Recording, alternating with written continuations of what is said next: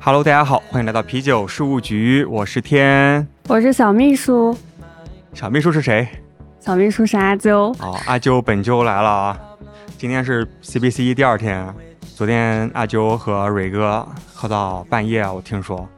然后蕊哥还在睡觉。对，蕊哥还在休息，然后今天就我来客串一下。嗯，这咱们自己节目，不叫客串。哦对，今天第二天，我们喝到了一个嗯非常熟悉、很好喝的厂牌，那就是山城酿造。那欢迎山城的老板袁凯袁老板，欢迎。 Hello，大家好，我是山城酿造的袁凯。请到山城不容易啊， 没有没有没有没有，之这个前一直在撩你啊，录节目啊，啊，要么就是我在巴厘岛，要么就是你在西藏，一直遇不上。呃，这个好饭不怕晚，在 CBC 大家碰到了就缘分，正好可以抓到录一期，对不对？好酒也要慢慢发酵。 对对，那正好今天就可以跟天成这边可以聊一下我们整个山城的一个经历，毕竟也差不多做了快两年了。才两年，才两年，但是真的，我我看 CBC 一啊，有一些展位特别火，其中就是山城，大家一直在围着，我以为在开什么限量的酒，发现也没有，就是和你们一些常规款，为什么有这么多人呢？首先，我们可能做的去年做的整个产品的研发方向来说，可能普适性会高一些。就像昨天我们在 CVCE 圆桌论坛上讨论那个点，就是加一些果汁啊或者一些茶叶类的一个东西。嗯第二个点就是确实带了一些限量开瓶的酒，比如说我们带了一点平发的野菌啊，带了一点点世涛跟大麦粒过来。过桶大麦列对，叫做重启重启对二零二三，也感谢山城啊，年初的时候我也收到两瓶， 一瓶是二零二二啊，对，告别。告别，对，还有一个重启，对， 2023一个世涛跟一个大麦粒。那咱们今天桌上一堆酒，先喝哪一个呢？我建议先喝一个稍微清淡点的，当然我们是我们招牌产品啊，这是我们的嘎嘎柠檬鸭屎香走量的酒，啊，对 对，走量的酒，走量的酒。好，嘎嘎的香，对，其实我想很着重的介绍这个酒标的这个设计。其实这个酒标的设计是我自己个人一个蛮喜欢的一个点，就是可能大家没有很注意，其实这个就是这个杀手不太冷的那个、哦、那个 Leo 跟那个小女孩，其实是、哦对对，他这个对帽子，对对，这个帽子是很那个的，就是其实这个是我个人比较喜欢的一个设计点在这里。嗯，然后这款也是山城应该最为人所知的一款酒啊对来对碰一对个对对它是个对对西打，对，是一个西打底子做的一些增味，就是加了柠檬，但是它不是简单加了一种柠檬，它加了三四种柠檬汁，一个辅配的柠檬汁，最后会在煮沸阶段的时候也会加那个鸭屎，加入茶叶鸭屎啊，鸭屎鸭哎香，屎香，，对对对咱。们这个不能省略啊。，对对，然后出酒前我们也会用酒花枪一个 hop 杠的工艺去把那个茶叶再打一个外循环，它闻起来就是有点像香水柠檬啊。它会煮掉用香水柠檬，但是还会用加入其他的一些柠檬。对，入口之后就是茶感了，对就茶叶的一些回甘啊、回苦，对，都对会对有对对。爆款很正常啊了。呃，可能爆款的点在于，就是那段时间确实像喜茶、像奈雪的茶，它就是确实那个时候鸭屎香他们也是着力推的一个产品。可能大街小巷那些海报，就像我们在一个嵊州一个四五线的一个小县城里面，我们基本上也能在商场里面走的时候，能看到连着好几家的那个在推鸭屎香这个东西。嗯然后可能大家觉得这个啤酒，哎，这个东西出现在酒里面，可能他看中的不是山城，他可能看中就是鸭屎香。山城这个名字的来源，一个山一个城，对，加起来就是盛盛盛，对对，其实，在知道你们酒厂之前，我也不知道有这样一个地名，非常抱歉啊，是我孤陋寡闻。但是也是因为喝了山城的酒，才感兴趣了解。哎，原来浙江有这样一个地方，早点做的特别好吃。对我们那边小吃会比较多，小笼包啊、汤包啊、手工汤包啊、炸面啊，对不对？然后现在加上山城的啤酒啊，这个这个这个点，没毛病，那你就是嵊州人呗对？我就土生土长的嵊州人，在嵊州长大的。那为什么想开始做啤酒？呃，我之前在英国念书的时候，我住的楼下是那种 Irish pub，就是那种卖健力士的啤酒。然后那个时候正好那年欧洲杯，就在那个酒吧里会待的比较哪一久。一六年，我们会下楼经常喝那个健力士啤酒，然后看欧洲杯嘛，觉得哎，这个啤酒好像又不太跟我们在国内喝的啤酒又不太一样。那个时候可以打暑假工嘛，然后就去那边做了一段时间的暑假工。 bartender 没有，我是去酒厂干活，不是在那个那个干活。然后就是就是在那段时间接触了酒啤酒啊、厂搬麦芽呃搬麦芽做糖化的最基础的活，最基础的糖化工糖化助理都不能叫糖化工，工都不能算。 ，OK，糖化助理的助理呗， 对对对对对，是在哪个地方？啊英国？不是在英国，他在都柏林。都柏林哦，那你可以和牛背堂的英汉老师有的聊啊。那、那个是大佬，我是属于连工都算不上，他可能就是确实是酿酒大师嗯、但山城的酒也是你开始酿的嘛？啊。对我一开始我们建厂的初期是拿到 SC 是二零二一年的六月份，在那之前我们厂里就四个人，就连同打包、糖化、发酵、灌装。然后发货、市场设计就是四个人一直在那干，所以说基本上全程所有的环节我我自己都有参与，个人。嗯，我发现山城的酒有两个大的系列，一个是畅饮型的，特别畅饮的；一个是特别硬核的，嗯，从对罐子上也看得出来。对，一个是清新的铝罐儿，很可爱的设计；另外一个是个黑标，对我们分两个系列，一个就是大家可以看到罐子上其实是一个闪电，那个叫是我们艺术闪击系列，嗯就它会做的一些酒会偏普适性一些。然后还有一个就是我们黑罐，其实这个黑罐的点就是我们叫远洋系列。至于这个远洋系列是有一个很深的故事在这里，今天就不敞开聊了。这个黑罐的逻辑的点就是你可以把标撕开，嗯你把标撕开之后，它其实是我们整个酒花系列的所有的产品的一个藏宝图。哦，你看这里有一个撕开之后，你看这是佛手柑王，以前有个叫王的果实，它的酒标会出现在这我知里道。对，然后这个是那个克拉肯的那个大乌贼，哦，然后这个是远洋系列那个扬帆起航的那个帆船，就它其实把整个标撕开之后，整整个黑罐是我们所有的酒花系列的产品都会印在上面，就类似一个小型藏宝图的一个点，但如果未来有新的酒的话，它还会继续加上去。它会继续更新。 OK，行吧，那咱们就喝一个 IPA 对渐变，啊，对，这个是我们骷髅岛是一款我们目前唯一一款的西海岸产品，嗯，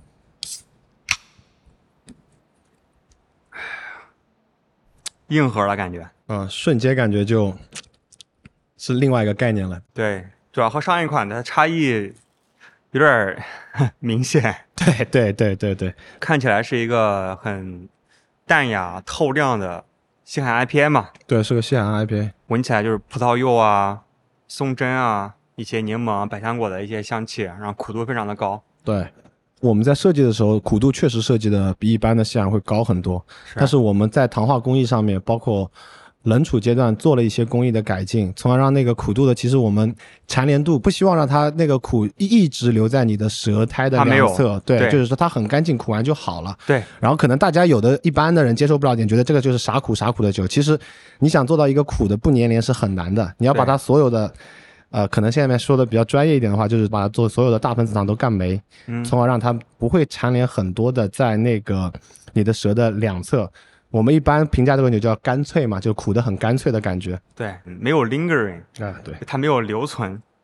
入口是苦的，对但是回味是酒花的水果香气，有对一点点麦芽，对这个是比较好的状态。对，这是我们对西海岸的理解嘛，就是每个人对西海岸的理解都不一样。嗯，听起来你是不是化学专业相关的？哦，没有没有，我我是商科，我本科是读金融的，研究生读的是供应链管理，行吧，那咱也不懂。对，就是物流的，搞搞物流的。 OK，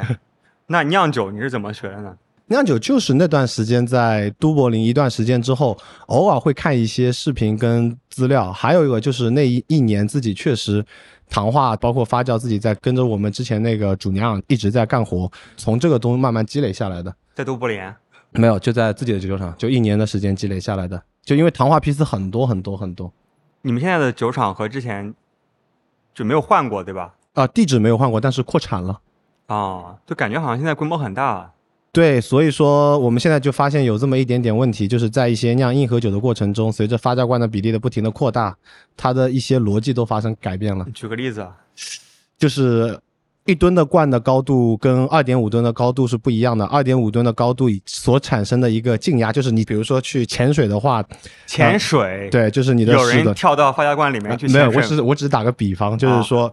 离海面十米跟三十米的静压是完全不一样的，所以说你经常要去做一个耳压平衡的一个过程。所以说我们发现一吨罐产生的静压跟二点五吨罐、五吨罐、十吨罐产生的静压是不一样的。阿修听得懂吗？就因为我可能喝酒的话会先看酒标，我觉得这个酒的酒标还蛮有特色的，所以为什么会叫骷髅岛呢？呃，是这样子，我们所有美式 IPA 西海岸或者美式 Double IPA 的整个的命名是以岛屿的名字去命名的。哦我们所有的浑浊系列是以海怪的，克拉肯是个海怪的名字。就七月份我们会做一批浑浊，它就是一系列海怪的名字去命名它的。所以说整个设计上面它是有一个延续性往上走的，就类似于有种海贼王，它过关斩将，最后达到一款，我每过一关我尝到一杯酒，然后最后做成一个系列的藏宝图。哦，那这个很有记忆点。对对，我们这个设计点就在这个地方。像艺术闪击系列的话，我们就是各种会做的比较卡哇一点、Q 嗯一点，对就是它看起来没有那么复杂。酒花系列的话，整个设计上就会偏那个海贼王风一点，硬一点儿。大家都觉得有点像安克雷奇的感觉，就黑罐加那个感觉设计上。但我觉得还是明日的有一些酒款更加安全雷奇，哦，那那肯定对的？吧？非常硬。但是我们是黑罐子，安克雷奇也是黑色的罐子。对，范老师他没有想去模仿汉阳雷奇，啊、我们也没有想刻意模仿。那天就是我们市场的那个我弟弟嘛，就是说他正好手上有一个美国做西打特别有名的那个厂，正好有个黑色的罐子，然后我们就把我们的酒标随手的下意识的贴在那个，觉得哎顶配的。对，然后他说黑罐子挺配的，然后我们就去订了一一批黑色罐，这就是美丽的意外。这些设计的话是谁设计的？我们有外聘的设计师，也有自己的设计师，有专门在跟这个项目。就你自己不参与这些，对，其实我自我感觉我对审美比较粗糙，那你对什么比较细腻呢？呃，我觉得可能生活上会比较细腻一点吧。就比如说，呃，我们赶紧先把这杯喝完，我们可以喝一下这个养乐多。好呀对，养乐多这个就是我真的很爱这个养乐多，就是我们很多酒款是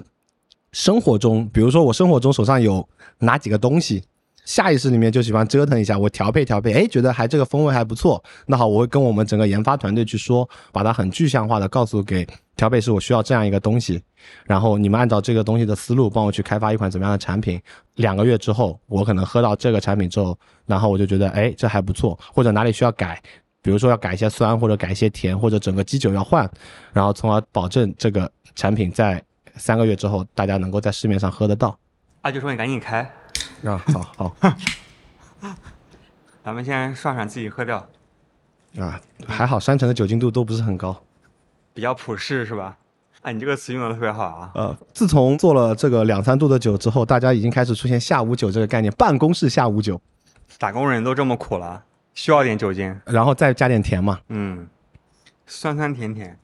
这是一个乳酸菌，叫什么名字？丢，它叫。我为什么要叫丢？对对对丢，这个好像也是市场的货物，我没有仔细问他们为什么叫丢。阿啾是不是特喜欢这个名字？对，因为我个人很喜欢喝养乐多，所啊以我有时候可能去酒吧，不知道喝什么就会喝这个。对，首先感谢支持啊！这个丢我大概听到他们跟我说过的点就是，从产品设计思路上来说，他们可能想把这个做成一个乳酸菌炸弹那个感觉，就是你一口进去就是那种乳酸菌很强烈的感觉。丢可能就是那个飞机那个炸弹丢下来那个声音。可能，哦，是吗？对因为它酒标上也有这种感觉，就丢。哦，对，那啾是什么意思呢？就就是可爱的意思。 我觉得其实是一个系列的呀，啊丢一个啾一个。啊，对对对对对，下回我们给乳酸菌做升级的时候可以不是，做你。看轰炸机，然后丢个炸弹，你觉得可爱吗？我觉得这个炸弹很可爱，你看就跟那个养乐多那个罐子好像，对不对？可以啊，觉得你们品牌还是挺有意思。就异军突起，它不是没有原因的，一个是酒款，第二就是品牌设计理念有自己的一些原创的东西。你有没有反思过为什么这么火啊？这两年我因为我是之前是英国回来之后一直在做传统制造行业过来的，往往可能能带来一些跨界过来的一些做产品的一些思路吧。比如说我们在那个成本的把控上面，我们毕竟快消品的毛利还是比传统制造业会高很多，但是我们在把控成本上面是往传统制造业这边在靠拢。就比较会把控成本，对，然后当然这跟我研究生的专业有关系了，我读供应链的，就是说我们可能在供应链的上面的把控上面就跟传统制造业会比较像。就昨天有经销商找到我，他说我们是中国今年可能是唯一一个主动降价的一个品牌，就鸭屎香的降看到价了，对。而且还发了个通知，对，就是说我们就跟我们营的销呗，没有没有没有，我们跟我们的供应商是有年降的一个概念，年降是一些就像特斯拉，嗯我以前老东家是特斯拉的一级供应商，嗯就是我们是有一个年降的概念的。比如说我年初我跟你说我要多少采购量，到这个采购量之后，你明年要给我降多少个点，然后我最后把这个点还是会回馈到市场上去，而不是说来增加这个厂牌的利润。嗯，就是比如说我十块钱的东西，我一年给你做到一百吨，你明年给我八块钱，最后我把这两块钱返给客户，就是这样子。因为特斯拉它是所谓按照产品的硬性成本来定价的，对。你们也是吗？对，我们在研发阶段的时候，就会把这些所有原材料供应商，因为你做汽车供应商的话，它不是说等这个车型出来，是在这个车的设计的时候，你要参与到里面去了。嗯，就是说你先来挺我，那我后期如果真的把价格成本啊降下去，我也来会回馈你。对，这话不要说这么直接。你不是很实在的吗？ 对对对，啊是的，来来喝一个，喝一个，喝一个，喝一个。对，一般来说，咱们看到这些推送啊，会说啊、什么因为原材料成本上升，什么贸易战，咱们要涨价了，但是很少看到行业里面主动降价。上一个就是特斯拉，呃，我看到很多争论，对，山城降价之后有没有一些争论呢？呃，降价之后好像因为我们普及度没有像特斯拉那么大，但是你说争论，其实大家都觉得这是一个本身上来说它得到实惠了嘛，嗯就无论来从 B 端上来说，C 端来说，它都是本质上是得到实惠的一个点，所以说我不觉得这个有什么争议点。其次点就是我们还是说到为什么会做这么多果汁增味或者茶增味的点，就是像刚才天成说的点，就是很大的一个因素就是它的供应链真的很稳定。你像我们现在用的啤酒花、酵母，甚至酵母，我们现在酵母都是从美国进的，就是说啤酒花、酵母、麦芽这三个东西几乎都是百分之九十靠进口的，就是会说到这个国际形势，然后能源，当然经销商是有难言之隐啊，他才会去提价，但是我们是被动，只能去接受。但是，一旦我做这个中国有特色，比如说鸭屎香，比如说这些水果。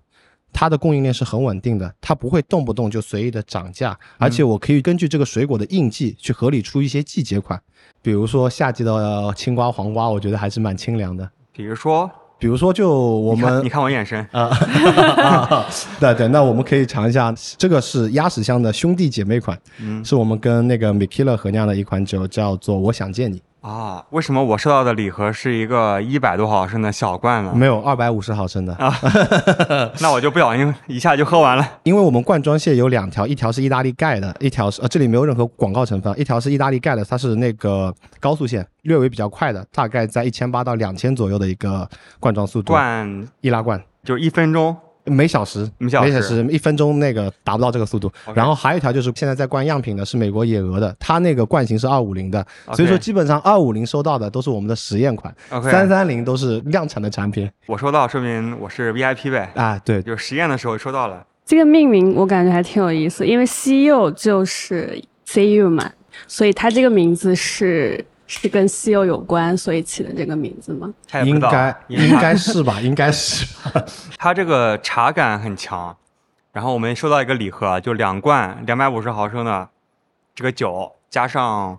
一包龙井茶， 对，是明前龙井。还有一个杯子。对，那个杯子我还没舍得用嗯，那个杯子可以泡茶叶，也可以喝酸。以后因为我们有个子品牌叫北河手作啊、啊、可能我说了，可能大家就会了解为什么叫北河手作的一个点，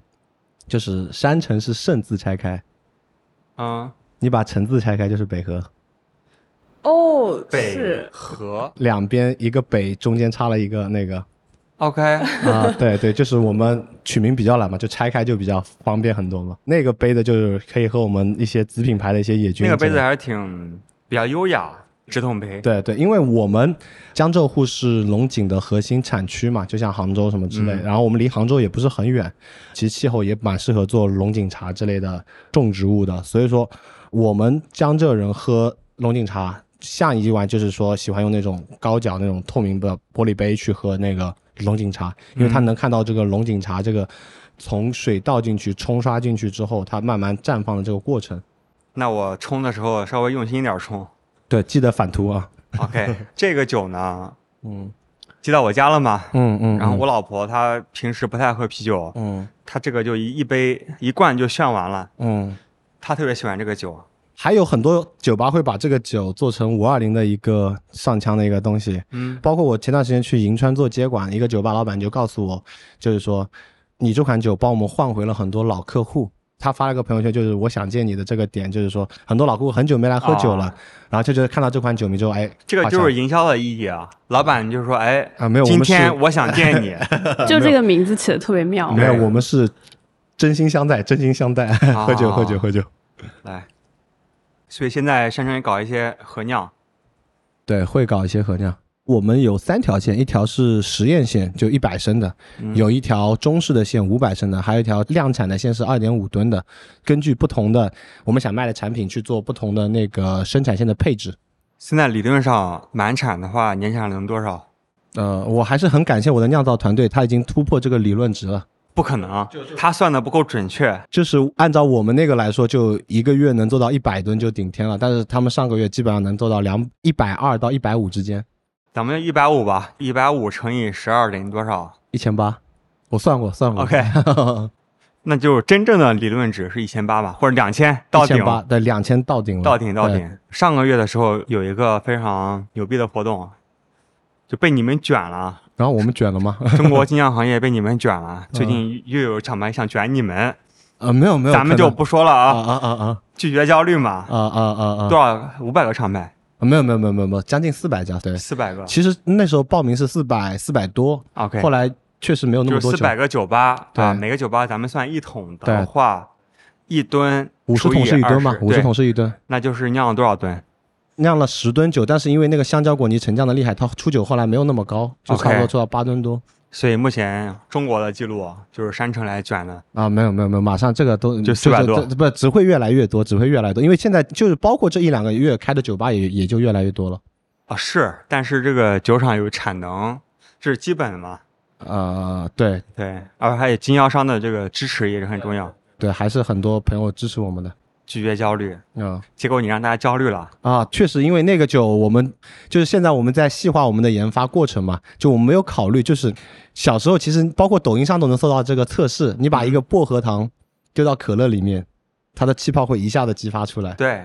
我们当初就没有想到这就个炸点，弹，对，当初就没有想到这个点。薄荷加进去之后，它不是像我们一般打酒一样，它的二氧化碳是慢慢释释放的，对但是一下子这个薄荷粉加进去，它整个气是往外顶的，对，所以说导成打酒啊或者怎么样子。后期我们也做了一些客情的维护或者干嘛哦啊、，就是还是补这偿个了一些东西。我还真的不知道啊、啊，所以对对，这所以个都是很暗暗的完成 的。因为我们会比较在乎一些酒吧像弊端的一些体验感，就这个东西确实是我们研发上的失误还好呀。这你被你这样一说，我反而想去试一下，啊，这真的可以试一下到。底有多顶。啊，对，就是说那个气一下顶出之后，就是打酒确实会比较难打。当然，它有各种技术上可以解决这个问题。它适合在一个果泥酒头上面上枪，对，这样可以把管道给清一下。对。夏天其实包括现在 CBC 上面，大家还都蛮愿意喝这个酒，因为薄荷带来那种清凉感是夏天对，那种特别追求的一种感觉我们刚刚喝了南门的清凉西瓜，啊。它这个硬苏打我记得好像也是加薄荷了，加了薄荷对粒还是薄荷粉，对对，特一别样清凉。对喝一下。所以今年以来，我觉得山城做了一个很牛逼的事情，不管有这么多客诉啊，咱们之前不知道的，是你自己说的，嗯嗯嗯，但这个我数们量正视问题。对顶上去了。包括现在，我觉得四百到五百家的，一般一些厂牌做发售活动的话，基本上都会到达这个量级。不是说我们做的特别好，只是我们做了第一波，可能显示出来了。其实很多厂牌可能也也做到这个数字，只是没有表露出来。一般那个新酒不敢，就是它如果集中产能可以做得到这个规模，但一般的新酒就两吨三吨，最多五吨到顶了。嗯，那你们还是有实力，哦，没有没有没有，就是你的产能决定你能干的一些事情嘛。就劳斯莱斯有劳斯莱斯卖法是吧？大众有大众的卖法嘛，就大家打法不太一样嘛。那你还是把自己给捧了呀。啊、没有，我是大众，我我还是那句话，普适性做的会比较好一些行，那敬普适性吧。啊，敬一下普适性。那开了一个新酒，新的酒，这个是我们目前正在上量的一个产品，就是白毫茉莉玉油柑。对，接下来会更加普适的一个酒。呃，对，算接帮嘎嘎嘎的一个一款产品吧。 OK，嘎嘎香，玉油柑啊，也是奶茶带出来的一个概念。嗯，但是我们可以做的比奶茶更油柑，还融合了一定一定的啤酒的元素在里面。很多人会问我们销售，就是那个为什么这个酒标上有有一卷餐巾纸？有嗯吗？哦，因为有有有干餐是巾纸，吗？对对对，有一卷餐巾纸，哦 get 到对那对个对点了对对。很多人为什么会有餐巾纸？呃，因为天成应该去广东会比较多吧？你怎么知道？我有听节目，我有听节 目 OK，OK，好然后谢谢你对，然后就是广东那边油甘汁喝多了，它就会带来想上洗手间。啊，然后呢，就为什么这个酒叫自然呼唤？就哦我们在英国不会说我想去上厕所，我说 I want to go toilet，我们一般不会那么说，我们会说 My nature is calling me，就是自然在呼唤我，我我需要去解决一下自然性的问题，所以说 OK 就把这个酒叫做自然呼唤，然后中间会加一卷餐巾纸，因为它的油甘比例添加真的很高很高， OK，从而才会出现这个这么明显的一个油甘风味在里面。我听说应该是喜茶吧，把这个油甘炒火之后，油甘的供应链还是挺抢手的。这个其实我觉得，一旦一个东西火了之后，会有大量的人做这个东西，对啊，从而它的供应链会更加的好。嗯，这个油甘汁是我们自己定制过的，就它其实不是一种单纯的油甘， OK，它里面其实加了黑科技，辅辅配没有没有没有没有那 种海海克斯黑黑科技，就是它为了突出它的色感，它会保留更多油甘的色感，还是有一些科技的水准在里面，就还是那个供应链的酿造问题，水准。就是你一旦有一定量之后，你可以去对你的供应商提一定的要求，比如说我这个产品需要做成什么样， OK 啊、供应商也会更加重视你。对，也会更加就是无论从价格上还是品质上来说，你都会有更加多的优势。对，非常棒。非常有想法。你想多喝酒，喝喝，酒。我们的 slogan 就是都在酒里，都在酒里你确定吗？市场不知道吗？这个 slogan、啊！知道，知道，知道，都在酒里。所以现在山城除了你一个创始人、合伙人之外，还有其他一些就是很多人知道我们山城有一个很帅的一个市场部的一个小哥哥，就我弟弟嘛，就我们两个人一起做的。是陈对，陈伟杰，陈陈伟杰杰，对，弟弟是，是今天有来吗？呃，他对他在摊位上哦站着看到，对他英文特别好。刚才我们我对带布鲁塞尔挑战赛的主席啊啊啊 Luke 还有金该的创始人 Chris 对去摊位，你都不在，偷懒了。啊，对对，对你我的我自然喜欢在瞎呼唤转你，没有没有，我我我喜欢瞎对，转转。然后学习陈一伟下杰帮我们介绍了很多。啊，对他之前在加拿大待了七八年，今天我带 Luke，一个是喝这次喝的比较好的野菌，嗯其实我本来没想到你们也有一个野菌的油柑嘛，嗯嗯，嗯对，但是就是我觉得中国最近一两年上升特别快的普适型的精酿啤酒品牌，一定要来喝一喝。啊没想到还有一个野菌油柑，啊，对把，它见到了，因为它是出生在比利时的塞讷河流的流域，就是兰比克产对，区就的赫兰米克长大的，啊然后他觉得你你这个油柑的野菌也很有意思，啊、我们一直在摸索一个怎么做出一个中国特色风格的一些啤酒来嘛。就就对我觉得水果、茶叶，这是我们真的。你就想当年丝绸之路都是茶叶，把中国的茶叶带出去的。但丝绸跟瓷器我们不可能都变成酒里面去，然后就把这些水果跟茶叶其实放在野菌里面，其实还蛮有意思的，能出现各种我们意想不到的一种惊喜的感觉。甚至我们上一第一批北河手做出那个柿子野菌，其实反响也都蛮不错的。柿子对，我们会把那个柿子搅成泥，然后再榨青汁，然后放在那个桶里做二发的一个过程。听起来很好喝，对，但是已经秋天特酿，对，秋天特酿了，只能等来年秋天的时候，我们再会把这个再酿一遍。包括那个酒是出了两个版本，一个是做了一个柿子的果泥，然后一个是做了个柿子的野菌，正好赶上我们那个厂长结婚，做了一款酒送给他，把他们作为一个结婚礼物送给他们。那很棒呀。对，因为我们团队都基本上是九零后嘛，就大家其实相处的过程中没有这么多什么上下级的概念啊，或者干嘛，都会比较偏生活化一点。就整个 OK 团队都是团队的一部分，然后嗯大家把自己事情努力努力做好，一旦有什么事情的时候，大家都会一起去解决这个问题。呃，喝完这个酒，我们喝最后开个稍微烈一点的酒，嗯，这个我见识过了，很烈吗？这个应该是十六点五度吧，我要没需记要我错，开瓶器，需要一个开瓶器，对，这是我这个们是初代的开瓶器初代开瓶器，盾友的标志，对，回头给你寄一个绝版的，其实我当初有买，我谢谢你，真的真的真的有买，真的有买，但是后来都 送人了。这买大家了不止一个，买了五个，买了五个。哇，太感谢了。好，那我们喝一个翻篇儿，啊，没有没有翻篇，重启。不是翻篇儿啊，十八的，不好意思，对对对对对。概念是有点相似。这个酒特别好，我是带给二三三的老李我们一起喝的，对，这个有点酒体上特别会像黄酒感毕。竟是浙江的厂牌嘛，对有点对黄酒的基因很正常。哇，因为它这个温度有点高，我觉得烈酒需要高温去感受那对种酒体的，它正好适合最后一个喝，但是对确实比我年初喝了十几度的感觉要刺激，就是冲一点吧。对酒精感上来了嘛？对对对，上来。了，黄酒啊、烈酒啊、橡木的味道、威士忌的味道都出来了。对，这个酒就是当初那个 CBB 的时候有有一期那个文章特别火，就是讲富基化的，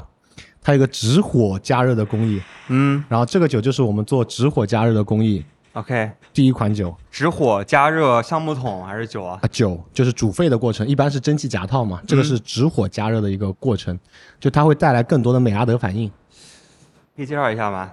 我们的煮沸锅都是靠蒸汽，然后把那个酒去进行更加煮环沸。保。啊但是这个酒的工艺里面，我们相当于把一部分酒液拿出来，用直接火的工艺，就像兰州烤羊肉串喜欢用直火烤， OK，然后一般我们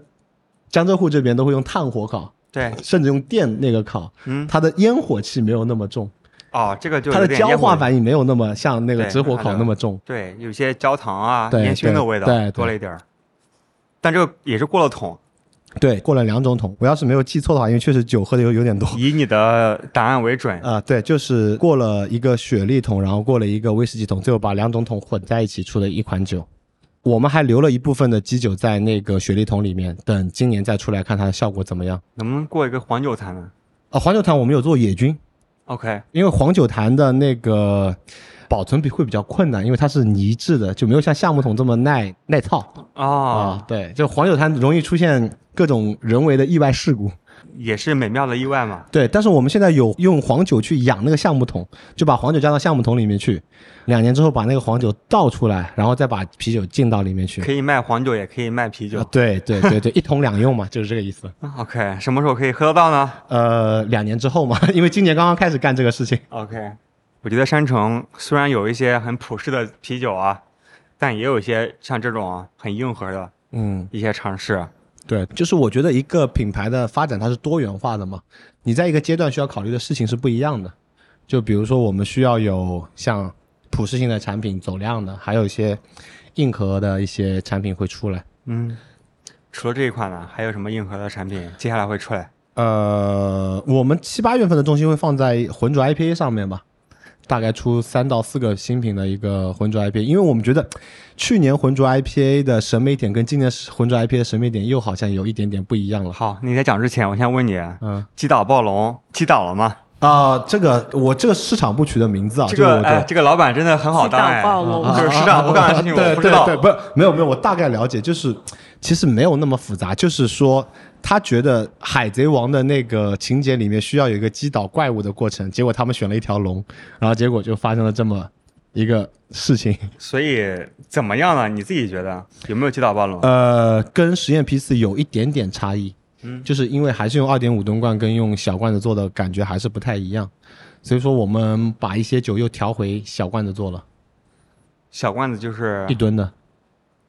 一吨小嘛，就是按照我们的生产那个排产的逻辑上来说，一吨就是属于偏小的对罐子，。坦白说，我去年看到击倒暴龙，我觉得嗯，值得期待。你有点期待，对一不对？喝发现也不差吧，但呃是但是就是和说，因暴为龙的差别就没是有这很个明显就是这个名字太敏感了，可能市场部确实可能有这个考虑嘛，就是矛盾型的营销的一个策略在里面嘛。是，就是我觉得这个心态是好的，嗯因为咱们也想去突破一些，啊，而且我相信咱们中国厂牌的努力程度肯定是更强的，对但是一对些酒花是受制于人。对，就还是回到我们之前说那个供应链的问题嘛。对，就比如说新西兰一些，比如说像墨图伊卡啊什么之类的，我们就是不稳定，就是说我们采购到的量就是不是很稳定的。因为它最好的品质的酒花嗯已经被预定到了嘛。对，但是我们会努力去做一些新的一些尝嗯试，比如说一些水果类的、一些茶饮类的，这个东西是国外没有的，只有我们有的。而且可以通过一些技术手段，对，技嗯术可以手段去弥补酒花的可能一些衰减。嗯今年的硫醇酵母，啊啊啊，那对哎对对对对，硫醇酵母这个确实比较火，我们有研究，但是还没有特别对成功的产品出还来。有生物转化，就是就是硫醇最后带来的一你你个在，做对的对，对一一部分增加它的发酵的前躯体，然后从而造成更大的，哪怕酒花干头量没有那么大的情况下，它也能表达出更好的风味。嗯，所以就是说到击倒暴龙是在过程中，啊，对，嗯就是我们可能调回小罐子之后，它会出品会达到我们最早那个时候的状态。大家可以期待一下。对，就等七八月份我们会出一系列的产品就是做浑浊的，现在在积累。是呃，我们今年 CBC 带来一款三倍干头双倍浑浊的单一酒花的那个西楚，三倍干头，双倍浑浊。单一酒花有，多少人会记得 到？单一酒花单三一酒二一，这对个酒的名叫三二一。啊 刚才我跟舅说过，这个我们的浑浊系列会用海怪的名字去嗯，去命名。三二一这个很难融到我们整体设计上去。三二一怪嗯、三二一快，好啊，好，来来来，啊，来，有野心。我们特别希望中国精酿早日超越，但可能在酒花的这个领域还是需要点过程。对我们大家去包容，提一些建设性的意见，对因为对厂牌在努力。对，就还是那句话嘛，就像焦虑你刚刚出来说，我们会正视问题，然后我们去想办法去解决这个问题。对，因为美国酒厂它的发展历程时间，它的试错的时间比我们会长很太多了对对，所它以说是从六几年到现在，已经五十年了，半个世纪。对啊精酿行业，对啊，而且我你像我们山城其实建立在疫情期间，嗯，今年算那个疫情开放后的第一年，终于享受到就是说开放后的市场它是怎么样的一种感觉了。对啊，厂牌努力一些，同时爱好者们哪里不好就提一些有建设性的意见。对，我们都在虚心接受一些 B 端、C 端给我们的一些反馈，嗯，我们也会整个酿造团队，就像击倒暴龙，因为取了这个名字，他们自身的压力也会比一般做一些酒的压力会更加大。对，其实它是一个一个内在的一个驱动力，可能。看到这个名字啊就觉得哦是个海贼王嘛。那对对，啊挑确实战一对切对对，去去挑战，包括它的那个王的果实，就是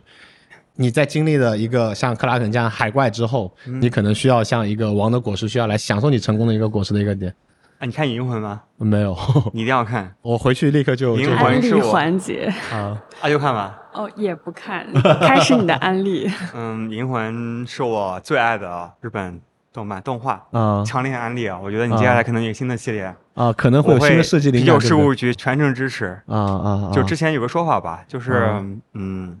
可能这十六点五度有 点上头，它是它上头了，嗯， 就是说，海贼王告诉你啊，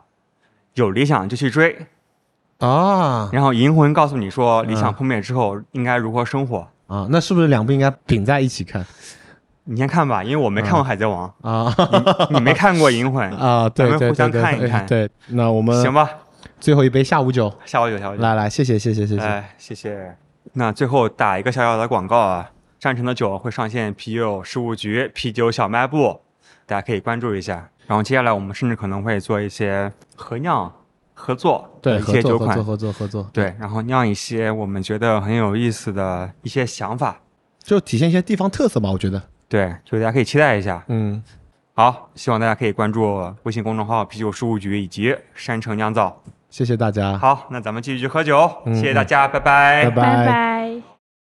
理想だけを口にしてた過去壁はどこにだって立ち塞いでって探りで生きて